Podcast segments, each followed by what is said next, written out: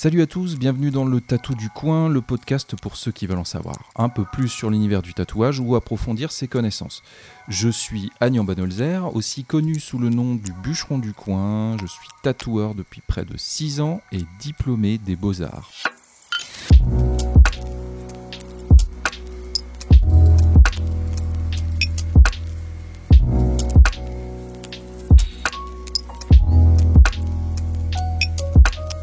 Alors aujourd'hui, je suis chaud. Euh, on va parler d'un sujet qui, moi, tendance à m'énerver. Il n'y en a pas beaucoup. Celui-là, euh, je vous avoue que c'est un, sujet qui m'est cher, euh, de par ma formation en école d'art, et puis de par mon, intérêt, de, mon envie de préserver, on va dire, un peu les derniers remparts de la beauté sur cette planète. Aujourd'hui, je vous propose de parler du tatouage face au monde de l'art. Bon alors, euh, très clairement, c'est un truc où je, le sens, euh, je vais froisser du monde. Tant pis, j'ai envie de dire, euh, mais rappelez-vous que je fais ça dans un but de recherche. Encore une fois, je n'ai pas la lumière, je la cherche, et je trouve que c'est vers cet angle d'attaque-là qu'il y a des choses intéressantes à dire. Alors bon, ça je vous l'ai déjà dit plein de fois, le monde du tatouage, c'est un univers qui est vieux, très vieux d'ailleurs, très ancien, et qui nous vient de différentes pratiques. Et ces différentes pratiques-là n'étaient pas forcément utilisées euh, dans des buts artistiques. Euh, c'était essentiellement pour certains rituels, rites de passage, pour se démarquer ou pour se marquer. Et ces pratiques-là n'ont finalement rejoint le monde de l'art que très très récemment, euh, si, on, si on prend l'art comme une grande frise. Quoi. Alors pour commencer, euh, il y a un truc super important. Il y a l'artisan et il y a l'artiste. Et les deux peuvent se rejoindre ou les deux peuvent exister euh, l'un et l'autre de leur côté. Par exemple, pendant très longtemps, la peinture, c'était l'œuvre alors c'était pas encore l'œuvre, mais c'était le, le travail, le résultat du travail d'un artisan. D'ailleurs, durant la période médiévale, beaucoup d'artistes ne pouvaient pas revendiquer euh, leurs œuvres. C'était une commande qui était faite par un roi ou par euh, je ne sais pas quel, euh, quel castel de, de Montcuq sur la commode, et l'artiste devait peindre l'œuvre pour le, pour le seigneur et lui donner il y a beaucoup d'artistes qui cachaient leur signature, d'ailleurs, dans la peinture pour pas se pour pas se faire taper sur les doigts quoi. Je pense notamment à Jan van Eyck par exemple. Ce célèbre tableau avec euh, les deux amants et puis un chien et derrière il y, a un miroir euh, rond. Hein, c'est un miroir qui est en forme de, de fisheye un peu qui et on peut y voir euh, l'artiste et son chevalet. Donc c'était une des premières formes de de, de, graffiti, de, signature d'un artiste. Et puis, ben, bien sûr, avec le temps, avec l'impression notamment, le fait de pouvoir reproduire certaines œuvres, ben, les artistes ont commencé à avoir un nom, ont commencé à être reconnus. Et euh, ces gens-là bénéficiaient encore, bien sûr, à l'époque, d'une formation très classique sur leur, euh, sur leur travail. Ils avaient un maître, euh, ils développaient un certain certains skills, certaines aptitudes, euh, certaines euh, caractéristiques qui étaient propres à, leurs maîtres et à eux et à leurs écoles. Hein, je pense notamment à, par exemple, euh, Klimt et Egon. Bon, bref, voilà, on, fait un peu des, on, s'est fait un petit cours d'histoire. Mais ce que je veux dire par là, c'est que il y avait bien un artisan, donc un mec qui était obnubilé par, son, par sa façon de faire, par voilà, son, sa technique, on va dire, de rendre un produit joli et propre. Et puis, tu avais aussi le, l'artiste qui arrivait après, qui lui, il a commencé à faire des trucs un peu de foufou, à prendre de la drogue, et, puis on connaît la suite. Mais du coup, euh, maintenant que tout ça c'est fini et qu'on est dans le monde du tatouage, on retrouve des similitudes. Il va beaucoup y avoir ce truc de l'artisanat au début. D'ailleurs, beaucoup d'artistes tatoueurs recommandent de suivre une formation d'être apprenti, hein, comme à l'époque, d'un tatoueur, pour bien savoir comment on fait, puisqu'il n'y a pas d'école, euh, pour, pour, apprendre le métier. quoi. Et au bout d'un certain temps, à l'époque c'était même plusieurs années des fois, on avait le droit de commencer à tatouer. Et donc il y avait ces notions de construire sa machine, euh, construire ses aiguilles. Enfin voilà, c'était vraiment l'école ancienne de, de la formation. quoi. Il y avait vraiment ce truc de, de savoir-faire un peu ancestral. Et puis, bah, avec le temps qui passe, euh, tout ça s'est démocratisé, les machines sont devenues de plus en plus euh, simples d'utilisation, de plus en plus euh, répandues aussi de, sur différents sites. Je crois qu'on peut acheter des machines sur... si, enfin j'en suis sûr, on peut acheter des machines sur Amazon, on peut acheter Vraiment, enfin, il y, a sur Wish, on peut acheter des, machines sur, sur Wish. Voilà, c'est de la merde, mais c'est possible. Enfin, elle fonctionne. Du moment qu'elle fonctionne, c'est surtout la main qui va, qui va faire le taf. Mais euh, voilà, qu'est-ce qu'on fait aujourd'hui avec tout ça? Qu'est-ce qu'on fait avec la position actuelle du tatouage? Euh, comme on le connaît, c'est-à-dire ultra accessible, euh, ultra répandu, il y a tarpin de, d'émissions. Euh, alors je ne me rappelle plus les noms, mais que ce soit LA Inc, Tattoo Cover, enfin voilà. Ça y est, c'est bon, ça on le sait. On a des, on a des noms en tête, j'allais dire des grands noms. On a des noms du tatouage en tête. On connaît, on connaît tous Tintin. Voilà, ça y est, il y a certains, il y a certaines gueules qui nous reviennent. Mais par contre, en termes d'art, vraiment l'art ART, bah, qu'est-ce qu'on en fait de tout ça? Par exemple, moi je me pose la question, est-ce que tous les tatoueurs ont une formation artistique? Est-ce que, est que tous les tatoueurs sont calés en histoire de l'art, par exemple? Je dis pas que c'est mieux ou que c'est moins bien. Je me pose simplement la question, où en est l'art par rapport au train du tatouage? Est-ce que c'est là de côté un peu comme le pâturage et quelques vaches? Ou est-ce que c'est dans le train? Ou est-ce que c'est le moteur du train? Ou est-ce que c'est dans le wagon derrière en train de lire le journal? Moi, c'est ça qui m'intéresse. Et on le sait, c'est comme partout. Et, moi, je trouve ça extrêmement dommage. Après, euh, euh, libre à chacun, mais non. Effectivement, oui. C'est très souvent euh, à l'arrière du train avec le journal ou alors dehors avec les vaches. Et je comprends aussi l'envie de ne pas vouloir toujours se référer à avant. la société a aussi un truc là où, bon, voilà, faut pas faut pas paraître rétrograde, faut pas paraître vieux, faut pas paraître. Mais des fois, faut pas paraître cultivé aussi un petit peu, j'ai l'impression. C'est ça le problème. C'est-à-dire qu'il y a quand même plusieurs marches euh, ou plusieurs étages même entre euh, être cultivé et être prétentieux. Et je trouve que c'est ça qui, qui fait mouche, euh, principalement quand on parle d'art et de son interaction avec l'histoire de l'art et l'art dans sa forme la plus, la plus globale. Alors, je vais le dire comme ça, il n'y a pour moi presque plus ou très très peu d'art euh, grandiose dans l'univers du tatouage. Et peut-être que c'est un média qui n'est pas fait pour ça. Peut-être que la peau est un médium qui n'est pas fait pour ça. Mais j'en suis pas convaincu. J'en suis pas convaincu où sont les cathédrales, où sont les chapelles sixtines du tatouage? Alors, me dites pas, euh, oui, euh, moi j'ai vu un dos, c'était euh, inspiré d'une chapelle sixtine, c'était beau. Oui, oui, je, sais, d'accord. c'est, y a du, je dis pas que le travail tatouage n'est pas remarquable. Il y a des choses qui sont très belles, mais dans sa globalité, bien sûr qu'il y a toujours des, des artistes par-ci par-là qui sont des fervents défenseurs du pouvoir de l'art, de la beauté de l'art. Mais dans sa globalité, le tatouage, c'est quand même devenu. Il y a un peu des, gribouillis sur les feuilles A4 qu'on faisait en cours d'histoire quand on se faisait chier, au lieu d'écouter le cours d'histoire de l'art. Et je trouve ça tellement dommage. Je trouve ça tellement dommage. Par exemple, je suis sûr que pas mal de monde, euh, pas mal d'artistes tatoueurs n'ont pas conscience du style qu'ils ont inscrit dans l'histoire de l'art. C'est-à-dire qu'ils vont avoir un style, euh, ils vont juger que c'est leur style, mais si ça se trouve, c'est un style qui a déjà existé. C'est même quasiment sûr.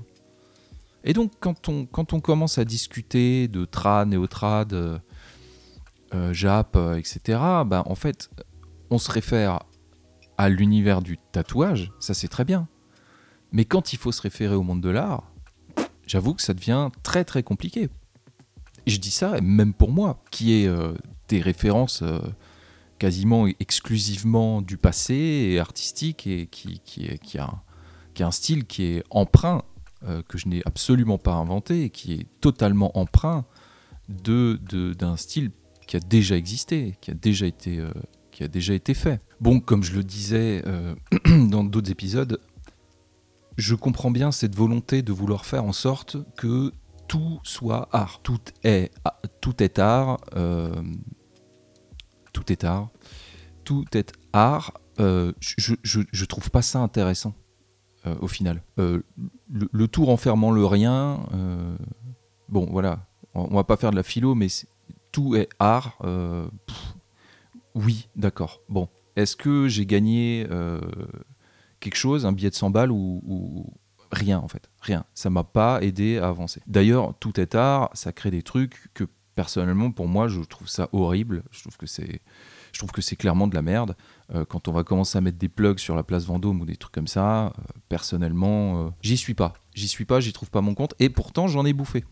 Pourtant, j'en ai bouffé. Pourtant, moi-même, en école d'art, j'ai fait euh, de, la scénographie, j'ai fait euh, de l'art abstrait, j'ai fait voilà, je suis passé par ces portes-là, par ces corridors et par ces... tout est art. Alors, admettons, ok, mais est-ce que tout est art de qualité? C'est surtout ça qui m'intéresse. Parce que finalement, qu'est-ce qu'on va appeler la qualité euh, artistiquement parlant? La qualité artistiquement parlant, elle va être donnée par des trucs que l'être humain aime bien. Euh, par exemple par la symétrie. On aime bien les trucs symétriques, on aime bien les trucs avec des formes harmonieuses. Mais du coup, sans, sans vouloir trop le développer, qu'est-ce que ça veut dire? Ça veut dire qu'il y a quand même un beau quelque part. Il y a quand même, si on réunissait tous les êtres humains sur une grande place et que je prenais ce micro et que je leur montrais des œuvres, des pièces, des fruits, des gens, des maisons, je pense qu'il pourrait, il y aurait à chaque fois une majorité qui pencherait vers un peu les, mêmes, ressentiments. Je sais bien que des personnes peuvent aimer certaines choses, des gens qui ont des, araignées dans leur chambre, euh, dans des vivariums. Euh, je trouve ça très bien, je suis arachnophobe, ça me parle pas. C'est pas parce qu'il y a des poissons volants dans la mer que tous les poissons euh, volent. Bon. Donc, on va dire, généralement parlant, on peut quand même se situer, se placer, on a quand même une petite boussole qui nous donne un peu le nord, qui nous donne un peu le beau le, bon goût, on peut le dire comme ça. Le bon goût et aussi la bonne, la bonne réalisation. C'est très important, bien sûr, de bien réaliser l'œuvre. Une œuvre mal réalisée est, rarement jolie, est rarement belle. Et du fait que le tatouage soit aussi ouvert dans le métier, et que tout le monde puisse prétendre euh, à tatouer sans avoir forcément un diplôme ou sans même plus avoir aujourd'hui une formation avec un, maître d'apprentissage, eh ben, c'est très difficile d'avoir un curseur. C'est très très très très très très très difficile de savoir si c'est légitime ou pas. on a tous vu ces tatoueurs qui finalement ont un petit quelque chose de très particulier, qui qu'ils tatouent eux-mêmes assez mal, on va dire, ou d'une manière un peu maladroite, d'une manière donc le tatouage naïf, et ça plaît. Et je comprends bien que ça plaise. Attention, je, je dis pas que c'est nul, je comprends bien que ça plaise. Mais n'empêche que ça me donne pas le nord sur ma boussole du beau. Ça me donne pas non plus le nord sur ma boussole de l'art. Alors là, du coup, je, sais, je pense que vous dites que le, bout du tunnel de cette discussion, ça va être quoi? Ça va être ouais, lui il fait de la merde, ça c'est de la merde, ça c'est nul, euh, c'est pas des mecs légitimes et tout et tout et tout. Alors il est possible qu'il y ait une partie de moi qui pense ça il est fortement possible. Ça, ça vous pouvez pas me l'enlever quand même. Cela dit, euh, ça m'intéresse pas forcément non plus. C'est pas ça. mon but, c'est pas de pointer euh, ce qui va pas, c'est d'aller dans le sens de ce qui va. Et qu'est-ce qu'on a justement dans l'univers du tatouage qui va Et qu'est-ce qui nous donne de nouveau un peu euh, cet espoir ou cet élan de, forme artistique, de beau, de, de, distinguer, d'élégant, de, transcendant? Qu'est-ce qui, qui nous élève comme ça? Qu'est-ce qui, qu'est-ce qui résout un peu des trucs? Qu'est-ce, qui résout un peu des trucs dans, les problématiques humaines qu'est-ce qui, nous qu'est-ce élève? Eh bien, je pense que c'est surtout et avant tout des gens qui travaillent dans ce sens. Je pense qu'il y a des gens qui font des trucs parce qu'ils trouvent ça cool. Et c'est top. Franchement, les gars, let's go faites votre life, euh, pas de souci, c'est legit. Et il y a d'autres qui trouveront ça beau et qui iront avec eux, et je trouve ça super. Mais les gens, les artistes, peu importe, mais on pourrait prendre des travailleurs aussi, ça marche aussi, qui vont dans le sens d'essayer d'élever le niveau, de remonter la grâce de, de la vie, de, de, de, faire ressortir le beau des choses, eh ben je trouve que c'est ces mecs-là qui ont leur, leur, boussole plein nord. Et je parle pas de, de l'artiste euh, avec sa clope euh, insomniaque à 5h du mat, euh, avec de la peinture plein son jean et plein ses joues, qui est obnubilé par la peinture parfaite, etc. Il peut y avoir de ça. Ce que je veux dire, c'est qu'il va y avoir vraiment des artistes qui vont être portés comme ça, qui vont être habités par l'envie d'apporter leur contribution au monde de l'art. Et pas simplement leur contribution au monde du tatouage. Et encore une fois, pop, pop, pop, je ne dis pas que les gens qui s'occupent uniquement de leur art ou de leur euh, tatouage, de leur métier, sont bêtes ou sont nuls. Pas du tout. Au contraire, tant mieux. Simplement, je trouve qu'on a un petit peu perdu et, et ça me rend triste, c'est clair, mais on a un petit peu perdu de la recherche du beau. Et le beau, encore une fois, je vous redonne ma définition du beau. Le beau est vraiment ce qui euh, est dans l'harmonie, dans le respect. Par exemple, est-ce que les tatoueurs aujourd'hui écrivent? Est-ce que les tatoueurs euh, font des recherches sur leur technique? Est-ce qu'ils se remettent en question? Et est-ce qu'ils écrivent? Est-ce qu'ils qu'ils sont animés par leur propre travail? Est-ce que finalement le tatouage c'est pas un moyen d'y arriver, mais il y en aurait tant d'autres? Il pourrait avoir la musique. Simplement, le tatouage serait pour l'artiste euh, la forme la plus adéquate à, s'exprimer et à développer justement et à proposer le, message qu'il veut faire passer. Moi j'ai souvenir en école d'art que euh, pas mal d'élèves euh, par exemple, bossaient dans le but d'avoir une bonne note. Ou alors, ils bossaient dans le but de, plaire au prof, ce qui est quasiment la même chose, parce que le, le prof allait noter un moment. Mais il y avait ce truc-là. Il y avait ce truc-là, il y avait cette volonté aussi de, d'essayer d'être tendance, ou cette volonté d'essayer de, de, surtout euh, ne pas faire deux vagues. Et là, clairement, je, voyais que leur objectif, c'était mais carrément pas de, de, proposer quelque chose. quoi. Ils, ne proposaient rien finalement. Ils montraient juste euh, une sorte de, de savoir-faire ou de, de manière de se contenter ou de bien rester dans le collectif. quoi. Et puis, il y avait des élèves qui passaient un petit peu sous les radars, c'est vrai. Mais je trouvais qu'il y avait une vraie volonté d'aller euh, mettre en lumière certaines choses qui ne le sont pas d'habitude.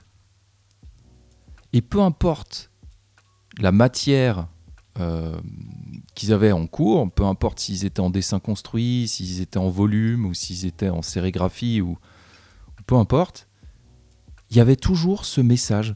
Ils avaient toujours cette flamme, cette toute petite flamme, très très, très, très fragile, pardon, qu'il faut arriver à préserver comme ça, parce que cette petite flamme, elle est, elle est, elle est, elle est, elle est très individuelle, elle est très propre à chacun, et elle peut très très vite se faire balayer par les autres. Des fois, on a une super idée, on va la présenter, et hop, quelqu'un soufflé dessus, ouais, non mais attends, ton truc là, tu vas pas, qu'est-ce que tu fous là? Ben non, attends, tu rigoles. Et en fait, ce truc-là annule complètement euh, le, trajet du beau, le trajet de la découverte, le trajet de, la transcendance. Et en fait, c'est clair, parce que quand tes références, c'est plus que l'idée de plaire et l'idée de faire des petits trucs un peu sympatoches, tu ne peux pas avoir le background, tu peux pas avoir le comment les outils pour tirer ton art dans une direction ou dans une autre. En fait, tout ce que tu fais, c'est tourner en rond sur ton propre, euh, ton propre savoir-faire et sur ta façon de suivre le monde de l'art. Et c'était clairement quelque chose qui différenciait les bons profs des mauvais. Il y avait des profs qui étaient mais animés comme ça d'un... Vous en avez peut-être eu comme ça en, cours, on, les reconnaît tout de suite. C'est des gens, ils s'en foutent un peu du cours ils, veulent, ils veulent que tu, que tu, ils veulent que tu te mettes à briller comme un putain de feu de la Saint-Jean. Et alors souvent, quand j'avais cette discussion avec euh, les, élèves comme ça qui aimaient bien rester dans les clous et avoir des bonnes notes, et eh ben leur truc c'était de me dire ouais mais en fait euh, tu vois t'es pas obligé d'avoir tous les codes. Euh, des trucs anciens et poussiéreux pour forcément être super novateur Moi, je préfère casser, détruire les trucs et euh, avec le principe de l'erreur, je vais retrouver un truc novateur et tout. Ok, peut-être. Mais pour moi, il n'y aura pas eu de maîtrise là-dedans. Et ça fait une grosse différence. Il n'y aura pas eu de maîtrise là-dedans. Je le sais parce que en tant que musicien, je n'ai jamais été au conservatoire, par exemple, et quand je, quand je composais des, morceaux avec mon groupe, j'avais tendance à euh, aimer cette idée de l'erreur et à composer un peu comme ça, euh, avec un bandeau sur les yeux, à appuyer sur les touches du clavier jusqu'à ce que ça sonne convenablement. Et ça marche. Mais je ne comprenais pas forcément ce que je faisais. C'est-à-dire qu'une suite de quatre accords euh, qui me sonnait moi triste, où je me disais ah ouais ok c'est top, nickel, c'est bon, c'est ça.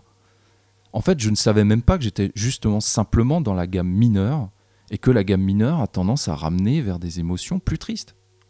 Mais si je l'avais su en amont, déjà j'aurais gagné du temps et peut-être que mes quatre accords, bah, j'aurais plus de choix et j'aurais choisi les bons ou de meilleurs. En gros, pour faire simple, je trouve qu'il est plus habile de casser en sachant construire que de juste savoir casser. Juste savoir casser, ça veut dire terminer par fendre les dernières briques en deux et se retrouver avec rien. Et je trouve que plus on a de bagages, plus on est proche de l'art, de l'art capital, de l'art majeur, de, du beau. Et par défaut, bah, malheureusement, moins on a d'armes avec soi, moins on a de, de connaissances, plus on est dans le flou, plus on est dans les ténèbres. C'est logique en un sens. Je me demande parfois si beaucoup d'artistes ont déjà essayé d'expliquer leur travail. Parce que on remarque que, je remarque souvent que expliquer son travail, c'est rejoindre un style. Qu'est-ce que tu fais comme, euh, comme style de tatouage? Euh, Je fais du euh, polynésien, par exemple. D'accord, je fais du trad. Ok, mais quel est ton style? Je te demande pas quel est le style que tu as rejoint. Je te demande quel est ton style, quelle est ton approche de l'art qu'est-ce que tu essayes de dire? Je trouve dans ces moments-là que c'est super intéressant d'écrire. Mais pas que pour des artistes, pour tout le monde, c'est très intéressant d'écrire sur ce qu'on est et où on veut aller et quel est le message finalement qu'on aimerait faire passer et le comparer à quel message on fait passer. Parce que ça aussi, il y a des artistes qui peuvent se fourvoyer. Je trouve ça très intéressant. Il y a des artistes qui vont faire une forme de, de dessin, d'art, de tatouage, et quand on leur parle, on se rend compte que ce qu'ils voulaient faire passer n'était pas forcément ce truc-là. Ils vont être par exemple très très noirs, très très dark. Et puis si on, si on discute avec eux de leur approche de l'art, c'est pas du tout ce qu'ils essayent de faire. Ou alors de ne pas s'en rendre compte. Quel est l'impact de l'art, de la pièce de tatouage qu'on a posée sur le client aux yeux des autres? Je sais bien que plein de tatoueurs, euh, plein de clients, pardon, me disent Oui, mais moi je m'en fous, le tatouage je le fais pour moi. Mais je sais bien on s'en fout des autres, je sais bien. Mais par contre, est-ce que la pièce artistique que tu as reçue sur toi est en adéquation avec ta personne aussi? Parce que il peut se passer l'inverse, c'est que d'un coup, ce que tu as sur toi se met à te définir d'une manière que tu ne souhaitais pas. Enfin bref, euh, vous avez pris un gros cours de philo là, bien, bien en pleine gueule. Euh, je vous ai fait une, faciale de mots et de sciences. C'est très intéressant. Euh, mais pour en revenir à des propos plus simples, je trouve que l'art s'est perdu. Je trouve qu'on est beaucoup trop sur euh, du nombrilisme et puis euh, des choses très individuelles comme ça. Il y a, beaucoup d'artistes qui, se sont enfermés dans leur façon de faire, qui ont des contraintes d'argent et tout. Et, et, du coup, on a perdu, on a perdu le beau. On a perdu simplement l'envie d'aller d'aller plus loin. Et, euh, et ça se voit puisque euh, je, je, trouve hein, que plus le temps passe, plus les pièces rétrécissent. Plus on voit des petites pièces. Non, parce que si, si, franchement vous avez fait une, une convention tatou ces dernières, euh, ces dernières années, on est d'accord. alors, je sais bien qu'une convention d'accord, une convention tatou, pardon, c'est fait pour, pour aller vite et pour faire des, des, des, des petits flashs comme ça, mais quand même, il y a quand même une, presque une taille minimum qui devrait être euh, imposée et je trouve que les, tables se remplissent de plus en plus de petites, très petites pièces. J'ai rien contre, hein. je n'ai rien contre, encore une fois. Euh, simplement, je me demande, est-ce que, est que finalement, ça ne devient pas l'industrie? Est-ce qu'on retourne pas vers le, vers l'intérieur le, du, du, Malabar, là, sur le sticker Malabar à la flotte, est-ce qu'on revient pas vers ça? C'est con quand même. C'est-à-dire que ça a commencé comme ça. Le tatouage euh, a été euh, bah, forcément très timide parce que euh, il, demandait un truc logistique, voilà, que ça prenait du temps. Et, plus le temps passait, plus on a vu les pièces grandir, les pièces grandir, les pièces grandir. Et plus je trouve aujourd'hui, bah, on en revient un peu au truc d'avant. On, a de nouveau les petits, les petits stick and poke, on a de nouveau les, les tout petits tatous comme ça, les, vraiment les trucs tout minuscules. Et et ouais, voilà, c'est ce que je voulais dire, c'est que ça perd, de, ça perd de sa superbe, ça perd de sa grandeur. Aussi, ouais, alors très important, euh, il faut bien se dire que ce que nous, on va faire en tant que tatoueur, bah, ça conditionne les gens. C'est-à-dire que euh, c'est nous qui allons un peu aussi leur donner la mode, quoi. Et forcément, euh, ça pousse les clients à venir nous voir et à pas, à pas s'attendre à avoir un truc très, très artistique et très, très très très stylé quoi. je veux dire, ils vont euh, vu, vu qu'il y a plus de diplôme, qu'il y a plus de règles, qu'il y a plus de voilà, qu'il y a plus de formation, un client il arrive et puis euh, en gros il a son idée et puis basta quoi. Il, il, va plus se mettre au service d'eux, tu vois, c'est normal. Après je peux je peux je, les, je les, comprends aussi, mais c'est con. C'est con et je pense qu'il y a des tatoueurs qui m'écoutent là, ils connaissent ce truc là, ils connaissent ce sentiment là, il est légitime et c'est exactement de ça dont je parle c'est ce sentiment de frustration intense quand euh, un, client finalement vient briser l'espèce de d'inertie comme ça de travail là et de, puissance de putain je vais te claquer une pièce mon pote de ouf j'ai un dessin de malade. Euh, on a vu les lignes comme ça c'est un peu comme dans les films quand tu as toutes les datas qui défilent devant les yeux comme ça nous on a tout vu c'est Minority Report tu vois. Nous on a tout vu et tout on avait tout sous la main et puis on est tout déçu parce que bah, la réponse en face, elle n'est pas, artistique, elle. Est pragmatique. Et c'est logique aussi pour le client, mais la réponse qui arrive en face, c'est une réponse de thune, euh, c'est une réponse de temps, c'est une réponse de douleur. Et, et, putain, nous, on avait juste envie de, on avait juste envie de lâcher les chevaux, quoi. Et ça, c'est dommage. Et ça, c'est dommage. Et, et, pour les, pour les artistes qui sont, qui sont insensibles à ça, bah, déjà, je trouve, ça, je trouve ça con pour eux, parce que, euh, bah, comme, comme je l'explique euh, dans ce podcast, ça, leur file une, ça leur file un frein, en fait, ça leur file un frein énorme. C'est con, c'est vraiment con. Mais aussi, euh, c'est pas rendre service au métier. C'est pas rendre service au métier. C'est un peu le carreleur et qui est venu te foutre du carrelage au plafond et qui a rien foutu droit. Et du coup, tu sais, t'y crois plus. Tu sais, t'as vraiment. Je vais peut-être aller trop loin, mais tu sais, tu as un peu ta foi en l'humanité qui, qui s'écroule un peu à chaque fois. Chaque fois qu'il y a des trucs comme ça, ta foi en l'humanité dégringole un petit peu plus, un petit peu plus, un petit peu plus. C'est dommage. Ok, euh, pour terminer, je vous propose de vous lire un passage d'une interview d'un très vieux tatoueur euh, japonais qui s'appelle Oriyoshi, donc qui pratique le, chez eux, c'est le c'est donc c'est donc le shisei, qui veut aussi dire position, c'est un peu l'attitude, la posture, le bon style, la force intérieure, c'est un mot un peu fourre-tout, mais qui désigne bien leur leur version en fait, leur euh, conception du tatouage. Je vais donc vous lire ce que lui en dit de tout ça, ce que ce que lui a comme version du tatouage dans le monde de l'art. Il faut apprendre la tradition et la préserver. Mais simplement la préserver ne suffit pas si on veut qu'une culture vivante s'épanouisse. Le conservatisme entrave l'évolution. Pour l'évolution, il faut se détacher de ce que l'on a appris, ce n'est pas de la trahison. Mais vous comprenez bien que l'un est indissociable de l'autre. Il faut avoir la tradition pour pouvoir la transgresser. On dit bien dépasser son maître. Donc selon lui, au final, ce n'est pas tant à propos de la technique, mais plus de la présence ou de l'absence d'esprit, d'essence à un tatouage. Selon lui, même un idiot peut bien dessiner s'il s'entraîne. Mais le savoir, lui, ne vient que des livres au final. En parlant d'un de ses amis et professeurs à l'université d'Osei, euh, donc c'est le professeur Osamu Matsuda, pardon si j'écorche les noms. Ce dernier, qui était expert en shisei, euh, en tatouage japonais, disait Faites que le tatouage soit réservé à quelques élus pour en préserver sa valeur. Qu'il devienne commun serait une insulte au tatouage. Alors, toujours selon les propos de Horiyoshi, tout ça compromettrait la valeur esthétique du shisei en fait. Un élément spirituel a été perdu parce que les artisans faisaient des détours. La profondeur spirituelle est indispensable pour faire briller un tatouage.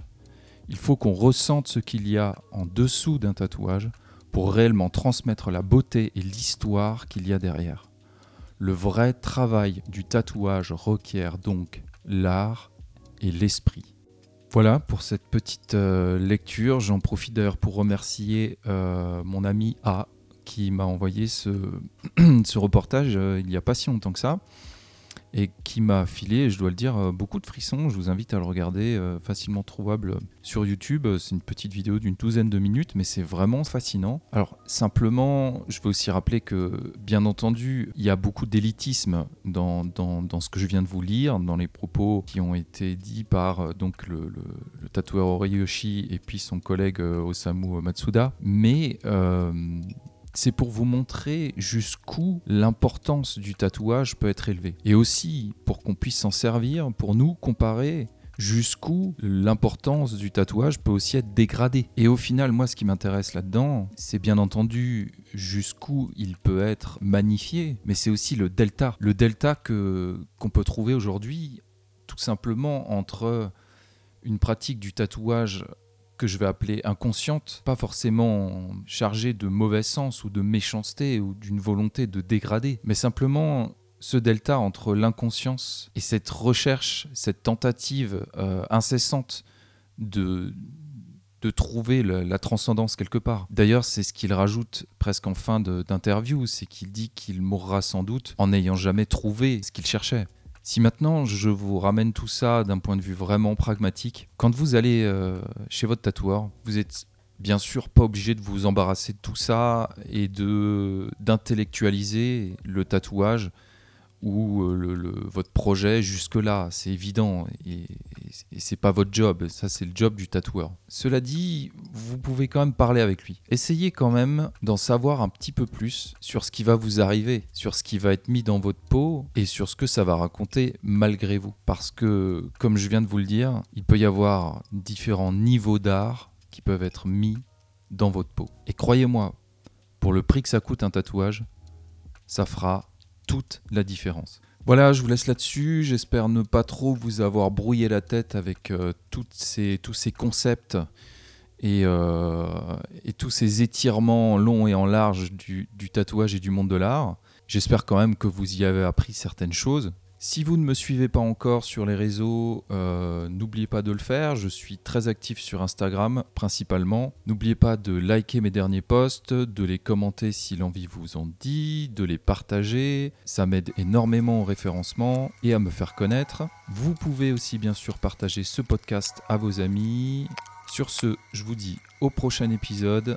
Prenez soin de vous.